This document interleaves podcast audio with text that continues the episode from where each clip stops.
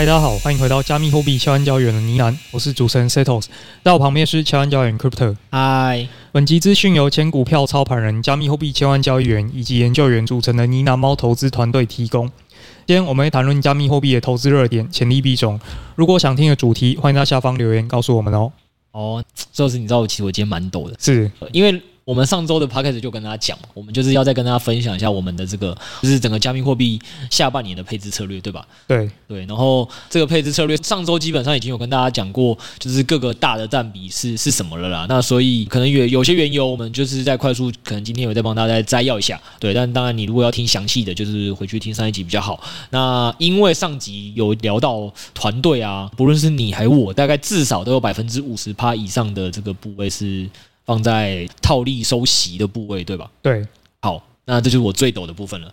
你知道为什么吗？你说，对，回顾我们家节目做这个系列啊的状态啊，我记得我们第一次做的时候是二零二二年三月，然后那时候我们就聊了一下，我们那时候好像分享了五个可以做的策略，然后当初最香的其中一个就是 Luna 的 UST 大概可以给到年化二十趴，而且没有金额上限，很爽。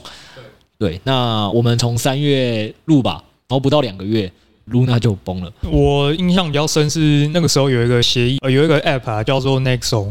然后当初一直以为它要爆要爆的，结果到现在都好像还活得好好的。对对对，当然我是说庆幸的，我们前面也是开玩笑没错，但我觉得也是，反正就是我们，我觉得我们某种程度上是蛮神秘力量，你知道吗？然后我们那时候就跟大家讲说有风险嘛，所以我们分享了五六个嘛，有中心化交易所的，有链上的，对，结果很多可能其他大家更会觉得爆都没爆了，就爆的是 Luna 跟 UST 这个十大市值的。项目两个月内，给我们讲完之后，对，这是第一个。然后后来呢，我们大概在八月、九月都还有陆续聊过这个议题。然后那次的时候，因为 Luna 也爆了嘛，所以我们链上大家还是有分享一些。但是我们那次就讲说，哎，其实可能会先先想把中心化交易所放满，对。然后你就讲说，哎，这你讲的哦，帮你回顾一下，你就说我这个优先会先把币安啊、OK 啊、FTS 放满，因为这些大概放满，大概额度就五十万台币，对小资主就蛮够用了，大概就已经有这个八趴到十趴的利息。对，然后又过了不到两个月，前三大交易所 FTS 也爆了。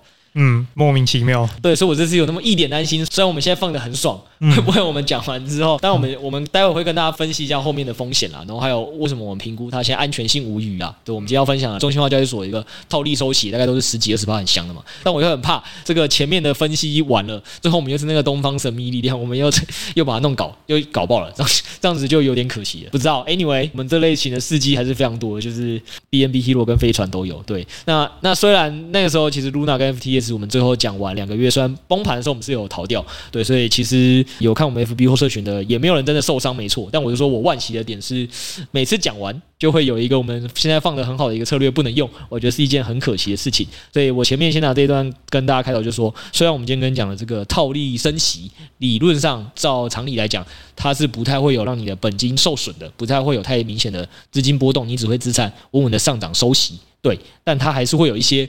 意料之外的风险，这个风险可能就来自于我们节目的这两个人，好不好？所以大家可能还是要注意一下，或者是你要跑得比别人快啊。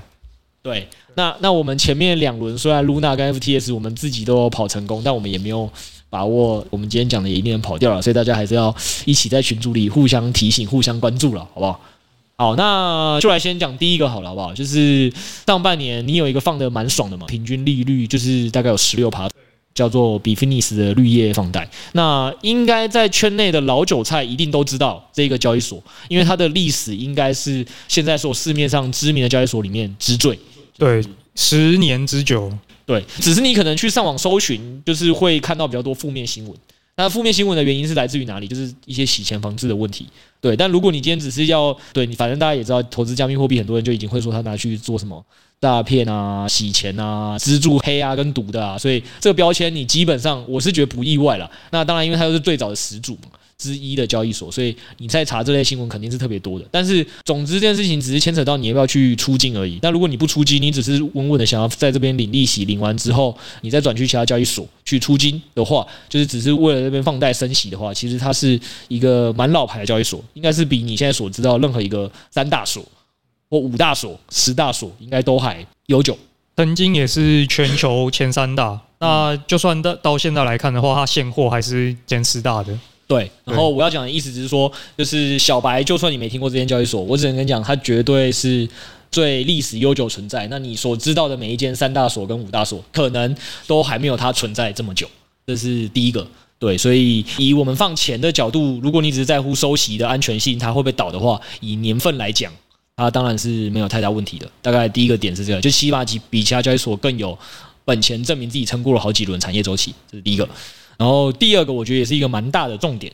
这个重点是你上次有分析嘛，或者是我们有在节目跟大家分享，为什么现在可以把这个稳定币放贷的比例拉得比较高？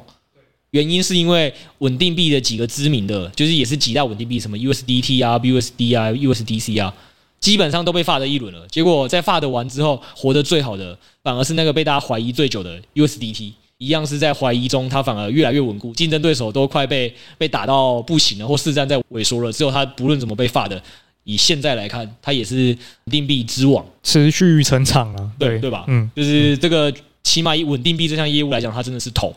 对，这这比交易所更稳。那为什么讲这个呢？因为比 Finis 这间交易所跟稳定币 USDT 这个龙头都是这个集团所去就是做的两项产品。对，你基本上可以这么理解。对，那这件事情就是先回到第一个大家常见知道的概念是什么？就是呃，这是你自己觉得是。我们要帮忙类比，不精确类比。你觉得美元会不会爆炸？就是会不会你手上你有有一天拿的美元，你未来再也不能用？嗯，如果说时间拉到很久很久的未来，那有可能啊。那你现在就是我说，你会因为这件事情而不敢投资美股吗？或者是你不敢去拿美元吗？就是相比于其他的货币，不至于。如果有人今天说：“哎，先生，我要给你一块钱美金跟一块钱台币，你会选择收哪一个？”美金啊，好了，这个这个就比较浮夸，这个就比较浮夸了。我要讲什么？我只是说，那为什么你对美元有这么大的信心呢？肯定是相信美国的实力嘛。这个蛮官方的讲法。对啊，就是我觉得有一个点是这样的，就当然美国的军事实力或者它的国际地位，现在都是不容置疑的。但还有另外一个，就是大家都常见的知道，为什么美国可能就是平常还会一下跟中东啊、中国啊，还有应该说还有很多组织会不甩他，对不对？就是平常他一些什么政治外交，可能还会有人打他脸，但是很少会有一个国家不太用美元，也就是说美元的影响力是大于美国这个国家本身，这个你认同吗？应该说等于吗？就是大于，嗯、呃，对啊，你这样讲也没错，因为很多东西都要靠它来结算嘛。对，我要讲的是结算，就是我觉得这个逻辑是在美元，它现在已经跟太多人的民生必需品。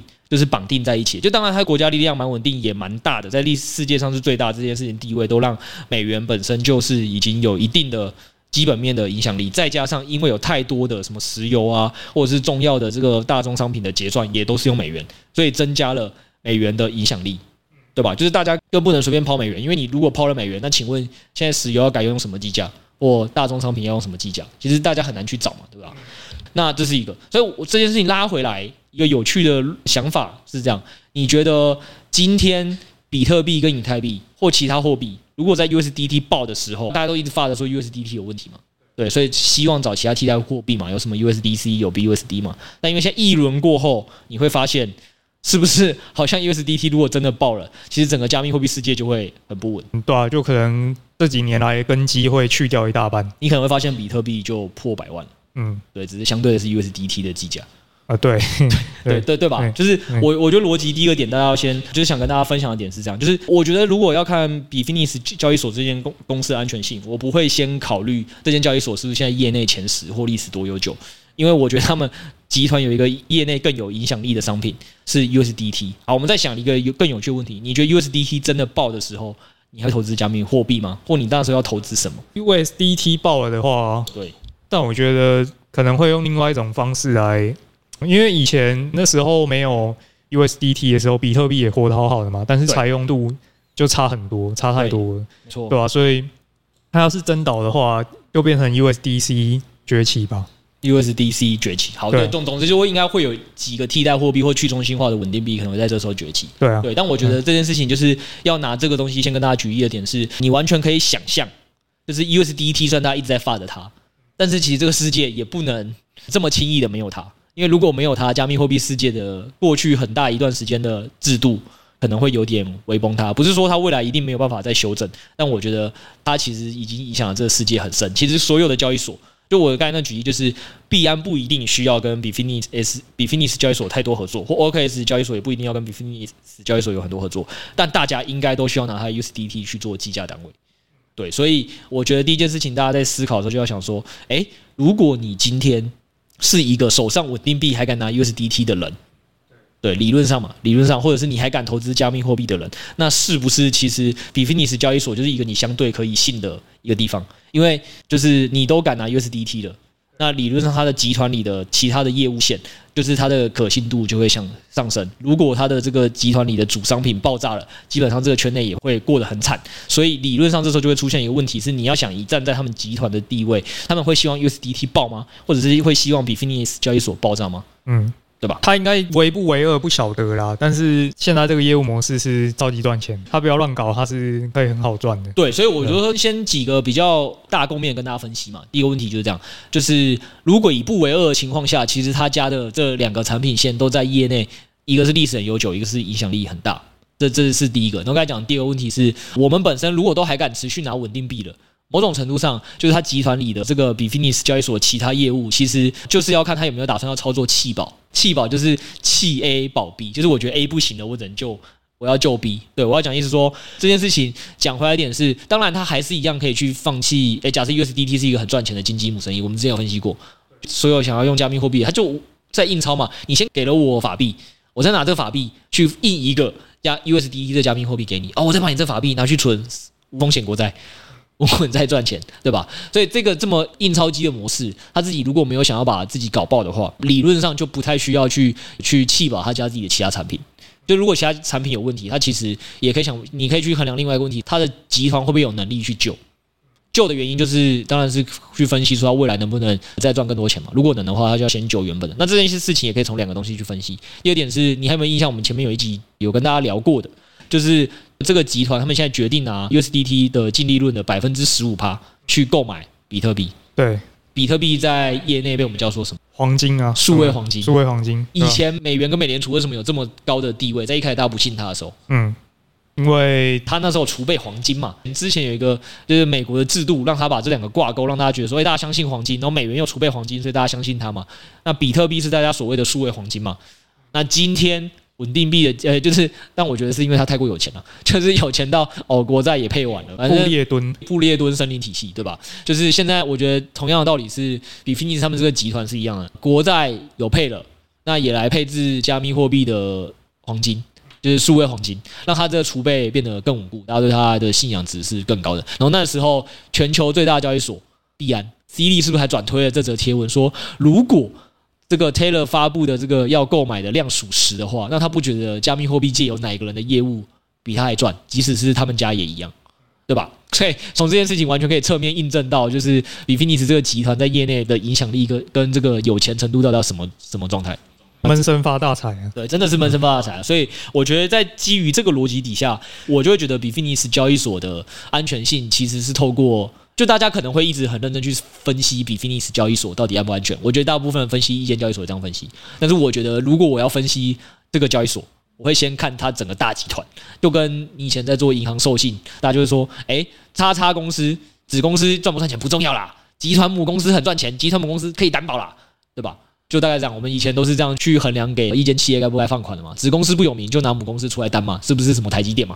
是不是是不是什么中钢嘛？对吧？就这种感觉。对，所以我说第一个我会分析安全性，我会先去分析这个泰勒在这个业内的地位到底有多高，这是第一个。然后第二讲完是说，那分析完安全性，我们会想到另外一个问题是，它有没有避险机制？目前，你如果真要说避险的话，就是去找 USDT 的就稳定币的合约吧，去做对冲。对，所以应该说，这个也是要跟大家分享是，一，我们当然做任何资产配置前，就会先想第一个问题是它的安全性，它的风暴比。那刚才安全性的部分我们分析过了，那还会再想第二点是，那如果分析错了或黑天鹅发生了，我们逃不逃得掉？那实物上呢，我觉得是不能完全对冲，但就像你讲的，如果我真的到时候发现 Bitfinex 交易所出了一些问题，我们这都先讲在前面，对，希望他不要，不要，不要再来了，好不好？我们已经不小心讲爆了很多 业内的大佬们，对不对？那但是如果真的发生这个意外，其实我觉得那时候应该业内还是有很多的交易所，就是币安啊、OK 啊、这个 Bybit 啊，很多交易所是可以让你去直接高倍杠杆放空 USDT 的。或者是去链上借出来卖掉，没有没有，但我跟你讲，我我的做法一定高倍杠杆放空，我会觉得比链上卖掉这招 CP 值更更高。我教大家为什么？你分析一个逻辑，稳定币一一般人高倍杠杆最怕什么？爆仓嘛，然后就是高波动，然后把你嘎爆嘛，对不对？对，稳定币它是能脱钩到哪？就是如果它从一跌到零点九或零点八，那最多回一吧。就是我说正常啦，这是大家能分析出来的。但我们之前在 UST 跟 Luna 爆炸的时候，为什么我们家那时候还教大家说，其实我们家反而在这个事件上赚钱？就是它脱钩到零点八、零点九的时候，你就高倍杠杆放空啊，你开五倍，零点九就是最多回到一点一，就是涨上去二十趴嘛才会爆。但它不应该到一点一，你懂意思吗？所以你你去放放空五倍，然后零点九到零那一段是比较香的。对，所以同样道理是，如果 USDT 那时候真的发生意外，我觉得就是大家如果看到零点呃零点九多、零点九、零点八的时候，赶快两倍、三倍去放空，应该都有机会把你在里面的本金套出来赚回来的一个方法，好不好？这么多讲在前面喽，那打这么多预防针哦，就是不希望大家这个时候，因为我上次有跟大家讲嘛，我大概自己现在是放三十趴的部位，在币圈部位了，币圈部位在这个里面。嗯，对，所以我怕大家会想说，哎，三十趴币圈币不在里面，啊，到时候不见一定会心痛嘛。我们有先跟大家讲如何避险，然后以及我们怎么分析风险，大概我会做这几招，然后再来赚这个十六趴的利率就真的香。对，不过我觉得它还是有一个比较潜在的因素，就是一样是监管的问题啊，然后再来就是它跟银行那个通道，因为它过去几次被罚的都没事，其实是因为银行的通道都维持畅通嘛，大家随时都可以买 USDT。然后去套利，把它这个价差给套回来。但是银行这个线路断掉就会蛮危险的，所以这个也是一个需要抗胜的点。但是反正就先把这个避险的管道先记着，对，先记着跟先想好再去做操作。就我们今天跟大家做示范是这样，我们做任何一个操作前，先去算它的风暴比，因为我们觉得风暴比很香嘛。因为一般的风暴比是我可能要扛资产损失二三十趴波动，我就来讲股票。那然后去赚这个期待，可能之后涨一百趴、两百趴，大概就是这样一比一比二、一比三。但这个不能这样算了，因为理论上它在不发生极端风险前，它基本上风暴比是无限，因为就是本金不会损失，但是报酬就是会有十几趴。对，那基本上就是会比呃，我们上次有跟大家分析过，就是比保单啊、高股息定存股啊、国债都强。但它就是有风险，就是我们刚才就跟大家讲说风险是什么，然后我们自己也去想有风险的东西，我们要试着思考如何避险。对，所以这个就是刚才在跟大家分享。然后 Sales 刚才讲的就是，也是大家要先去注意到这些问题。然后它实际上也没有想象中那么好的点是，呃比 Finis 交易所，因为它是一间比较老的交易所，对，所以我觉得它的整个功能上做的不是很那么的人性化，不是我们现在这些习惯了这些国际三大所的人会操作的。我觉得你要在里面放贷是有一点点学习门槛的。对，那这个学习。门槛我觉得比较高，Podcast 也讲不清楚，所以就是一样，就是请 Sales 再去写一篇完整的文字教学文，或者是我们有请 B bomb 拍 YT 嘛，有请大家去直接看，比如说，哎，这东西要怎么去使用？我觉得你第一关过了之后，哎，它其实也只有麻麻烦那么一次，你这么第一次要学习，就是哦。呃再怎么把钱弄进去啊，然后怎么放到一个正确的放款钱包，然后 API 要怎么找、怎么串，这东西都弄完之后，你后面就真的是爽爽领，就是你就真的再也不用管它了。它基本上就是你每天打开就会看到，哎，今天跳多少利息啊？当然就是利息有高有低，因为我们毕竟是在这个交易所做的业务，呃，实际上收利息是什么？是去借别人款，对不对？但借别人款，对方什么时候还款，你不能阻止。所以以最近来讲，虽然我们以节目上就是 Sales 过去半年的。呃，平均放贷数据是十六趴，你最好是今年二月好像是二十趴嘛，对不对？然后最烂是今年四月有十一趴，对。但我最近啊特别衰，不知道是不是因为我上集节目跟大家分享说，我有在做这个，我觉得这一周，我以这一周我每天都有特别去看，因为就想说要跟大家做节目分享。蛮惨的，大概大概是现在有借到七趴的，就是一开始前几天也很爽，就是一想说哎都是借二十几趴的，最后是怎么这么衰？说他有十几趴，结果二十几趴他通常是借签三十天到六十天的期，但是这些巨金都给我两三天内还款。所以他还款之后，又只能重新再借，机器人就帮你重新操作嘛。但我觉得可能就是因为现在大家都开始借的，就是需求没那么大了，所以他现在降到是呃，我最近有一批是借两天的七趴，对，所以两天后他可能要呃再找下一批，不知道会有多少利率。所以我觉得现在利率短期是没那么好的，这也是一个问题。但唯一的好处是，就是比菲尼斯的机器人，就是我刚才讲，你第一次设定完之后就很爽，因为你后面不论要借几百笔出去。都是机器人帮你操作，对啊，对对对，它会自动付头，对你被别人还钱了，它这边就侦测到哦，你现在有多少闲钱，它再帮你重新去重新去上网看上侦测说哦，那我要怎么去拆单？举例来讲，你一万 U，它可能可能帮你拆成什么十张一千 U 出去放，对，然后就是都会帮你处理好。你如果自己人为挂单，你会挂到痛苦到爆，对，所以我觉得这个是它真的蛮好的一点。嗯，那这是第一种嘛，就是 Bitfinex 的绿月放贷。那我们实测上半年放贷的平均利率就是。十六 percent，第二种方式跟大家分享，这个是进阶的操作技巧，这个是在 Bybit 做期限套利。那期限套利，嗯，我觉得你不能先介绍名词，大家会先睡着。你要先给大家动力。嗯，刚刚比 Finish 十六趴已经够爽了。对，Bybit 这个有多少趴？大币比了大概二十 percent，那小币的话可以到三四十 percent，平均啦。对，然后我们有可能用前几天群内，我们那时候猫群有跟他们讲一个 A 腾，那时候好像可以到六十几趴。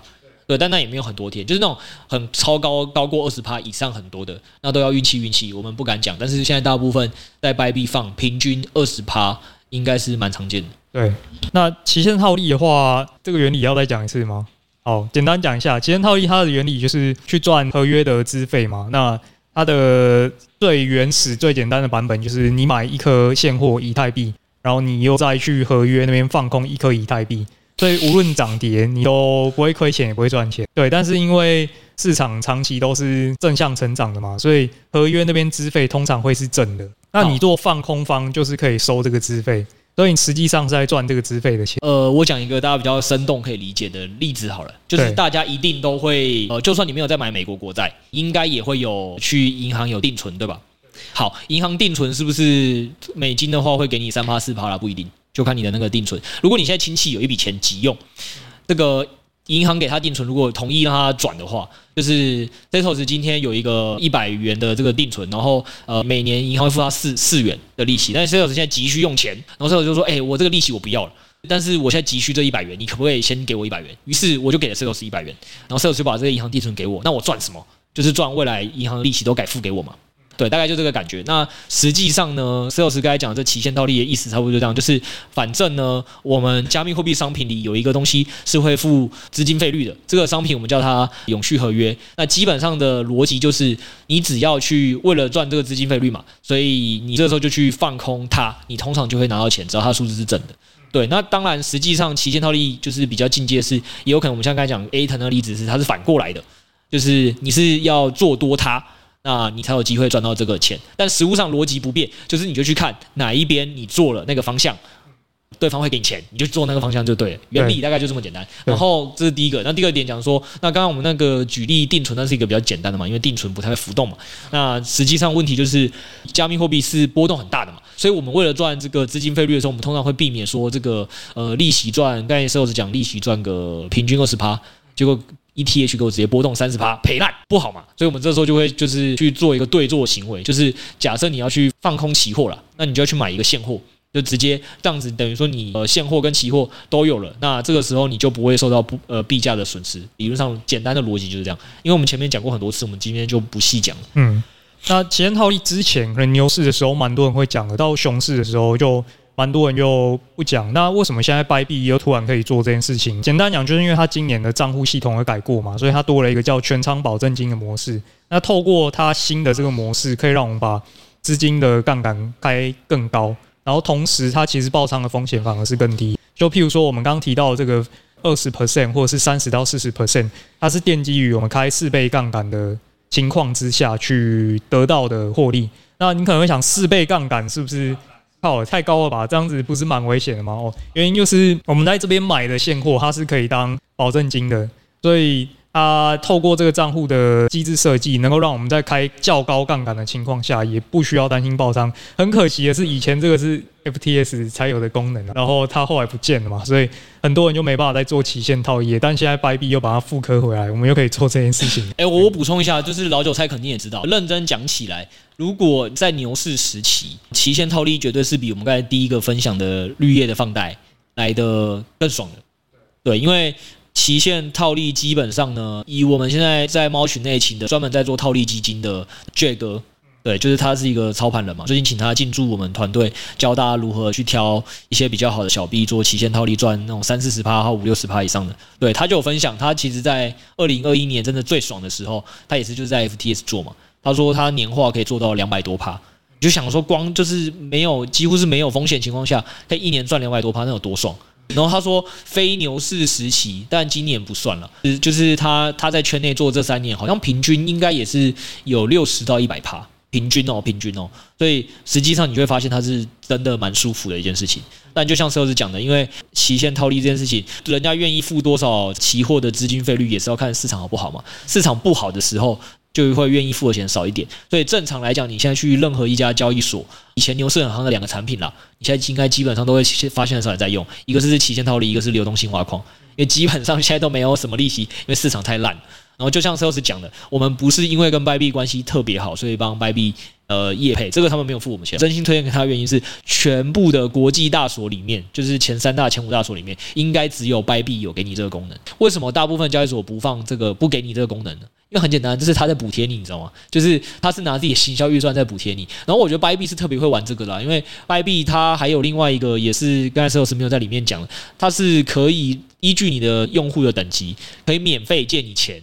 几万 U 的的钱，然后也可以让你去做套利，也就是说，这种感觉像什么？哎，你跟你爸妈说，爸妈，我现在发现有一个交易所期限套利超赚的。你你爸妈听完之后说，嗨，儿子，那我再赞助你三十万，这三十万块你自己拿去做，赚的都归你的，你就记得这个还钱给爸爸就可以了。你一定感谢你爸爸。差不多的逻辑就是这样。我就是掰币很会撒这些，呃，我觉得是行销预算了。他他撒的方法跟其他交易所不一样，他比较偏向所有用户都可以雨露均沾拿到，只是当然会随着你的 VIP 等级不一样。会可以这个借到的这个无息的那个额度是有差的，然后或者是你这个就是。刚才讲统一保证金账户这个功能，也是一种补行销预算补贴，不是每个交易所都会想做在这方面，他可能会拿去请呃一些大牌的国际巨星啊，足球的啊、篮球的啊，他不一定想要发给用户嘛，所以我觉得这是每个交易所自己经营策略的差别。现在主要只有 b y b 有给到这么佛，那我当然知道，呃，我们跟 OKS 交易所也是前三大交易所，也是好朋友，好不好？就是 OKX 也有，但是因为 OKS 的门槛呢，相对是比 Bybit 高，我觉得对听众来讲，可能不是每个人都那么适用。就是我们请教那个。套利了三年的这个专家基金操盘人 Jack 哥请教之后，他是说，之前他是以 FTS 为主，那现在 FTS 爆后，就是 Bybit 他觉得是最主要适合做这件事的，对，嗯、所以大概就是这样。那当然，这个东西它是有一些小缺点，我觉得它对于手动操作的门槛会稍微高一点。就如果市场大幅波动的时候，它资费可能会突然转负，或是原本负的又突然转正，所以你可能三五天就要看一下。那如果真的转向转的太夸张的话，你可能就要手动把部位清掉。或者是转开别的币，所以这个对于认知操作上的门槛会稍微再高一点点，没有办法那么躺平。我觉得对时间上的需求要高一点啊，讲实话是这样。就是我讲真的，比 Finis 交易所那个，因为现在两个都在熊市。所以我会觉得两个对我来讲，比 Finis 交易所那个比较比较适合我，我觉得也比较适合一般听众。就是两个利率都差不多嘛，就是比 Finis 好的时候也可以在二十八附近，然后 b y b 当然好一点可以到三四十，但平均也是二十多。所以其实我觉得那两个利息差异已经没有大到会让我一定要特别放在 b y b。对，那如果当然两个一样轻松、一样简单，我就会放在白币了。但实物上，因为我会觉得比 Finis 交易所现在就刚才讲的，因为他们有一个台湾的团队叫 Fully AI，他是专门在帮大家就是处理，你只要付他这个钱，大概三千到一万多台币不等，看你要放的金额，他都会直接用程式帮你就是操作好跟放好，所以那个真的比较无脑，比较简单。所以我自己也是用这个，呃，应该说整个团队都是用这个啦。那所以以无脑度来讲，然后就是平常根本就不需要花时间去盯的角度来讲。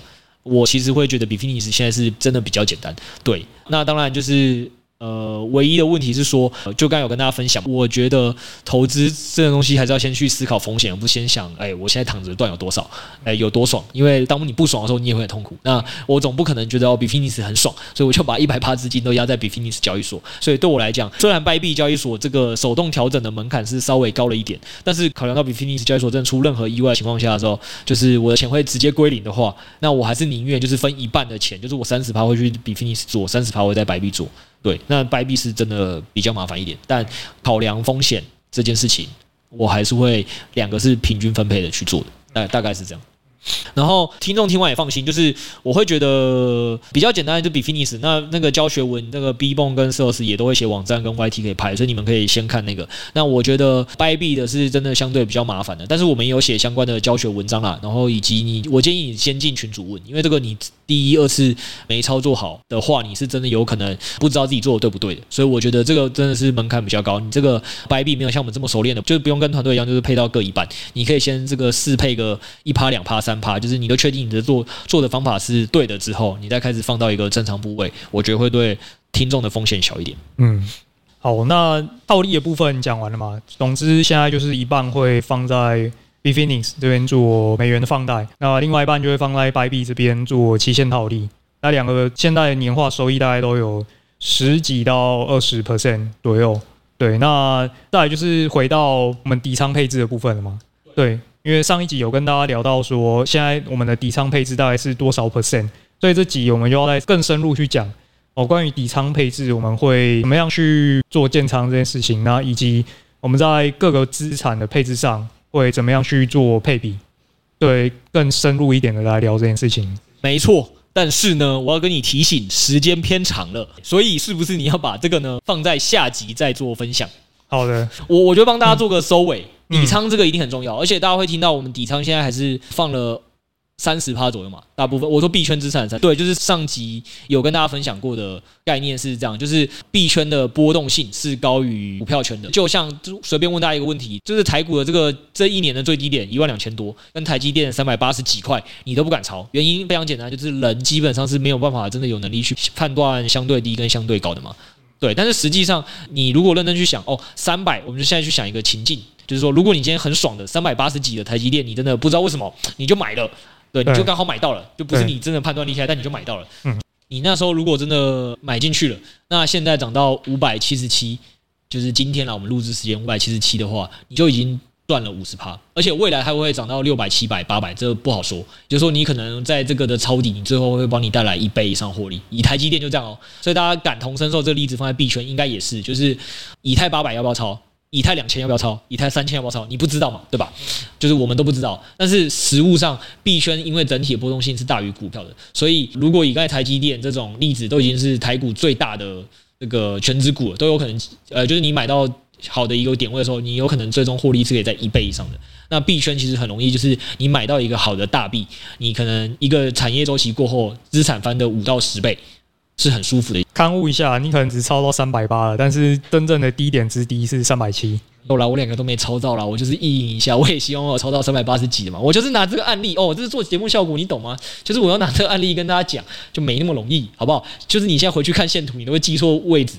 好，你就更不可能买到那么低点，就这样。总之就是要跟他讲底仓的重要性就在这，就是在币圈把这个财富效应放大了之后，买的对与不对，可能资产就差个五到十倍。那这个现在以太往下下跌，你可能最多也就是在扛个五六十趴嘛，对啊，就算扛个九十趴啦，这个风暴比也是很好吧，就是一定还是比股票圈高啦。所以你做一点资产配置在这里面，呃，去买一个乐透彩是没有什么问题的。大概基本上这样，但是就是该怎么有技巧的买，让这个下跌幅度变少，或者是这个上涨的报酬变多。这个原本是上集就跟他讲这集要教的，但没想到我们光聊一个套利就聊了这么多，所以我们就只好再期待下一集。这是第一个，然后第二个点是产业龙头，产业龙头交易所执行长也有出来当面喊话嘛。他说：“他虽然无法预测，但他觉得是不是二零二五年会有什么好事发生呢？”最后是讲一下，对吧、啊？这个是因为 CZ 他在上周有举办 ANA 嘛，他很喜欢在 Twitter 跟大家聊天。这一次他又突然透露了一点金口哦，他以前是不太喜欢聊市场走势的，但他这一次就是说，虽然没有人能够预测市场，但他认为从历史走势来看，牛市总是在减半后的一年出现，所以他认为说寒冬可能还会再持续十八个月，但是二零二五年。他也觉得可能算是一个牛市，对，所以大家务必好不好？期待我们下一集 Podcast 播出，好好的跟随着产业龙头一起来抄底，让自己的呃资产部位可以放大个三到五倍。对，这是第一个。然后我觉得上集呃，因为我们前面讲那么多套利，今天直接开始就讲了比较多套利的细节啊，所以我想说也在结尾的时候再跟大家补充一下，为什么我们现在会觉得在整个市场上应该要是套利占主部位占六十趴，然后超呃五六十趴，然后抄底是占二十到三十趴呢？那原因我觉得还是这样，就是说，Sales 你有没有听过很很多人喜欢在股票讲一句话，就是说用量价来看一档股票现在强势不强势？有啊有啊有，价涨量也在放大。那就感觉这个股票越来越强势吧，对吧？对，所以你今天应该说，你不论要从价格面来看，BTC 跟 ETH 应该都还没有看起来有那种要破前高的气势吧？就是看起来离很远吧，所以价格面没有嘛。那以成交量来讲，是不是也差差的更多了？对吧？然后再来讲，可能大家还喜欢看筹码面嘛，就是看筹码现在有没有在涌入啊，什么几大分点在买入啊，外资买入卖还是在卖啊之类的。那你觉得现在币圈到底是圈外资金在买入还是在流出呢？缓慢流出啊，这几周来看的话，对嘛？所以，所以我就说，不论你想要，就是大家从股票圈讲的各种术语，你要从量也好，你要从价也好，你要讲筹码面也好，好像无一明显之利多，对吧？然后只有就是我们之前跟大家讲的基本面，好像有很多听起来好像是好消息，但又很常被 SEC 驳回。有啦，今天渣打今年才喊说，他说明年呢、欸，二零二四就要上看十二万美元。二零二四哦，对，好，那我就是学产业龙头 CD 哥讲的一样，没有人可以去预测未来，我是不太相信他的二零二四十二万 啊，如果有，我们也是感谢他啦，因为毕竟你也配了三十趴底仓嘛，嗯，对吧？你这个涨四倍，涨四倍，我靠，那明年如果没有到十二万，我去渣打维权呢？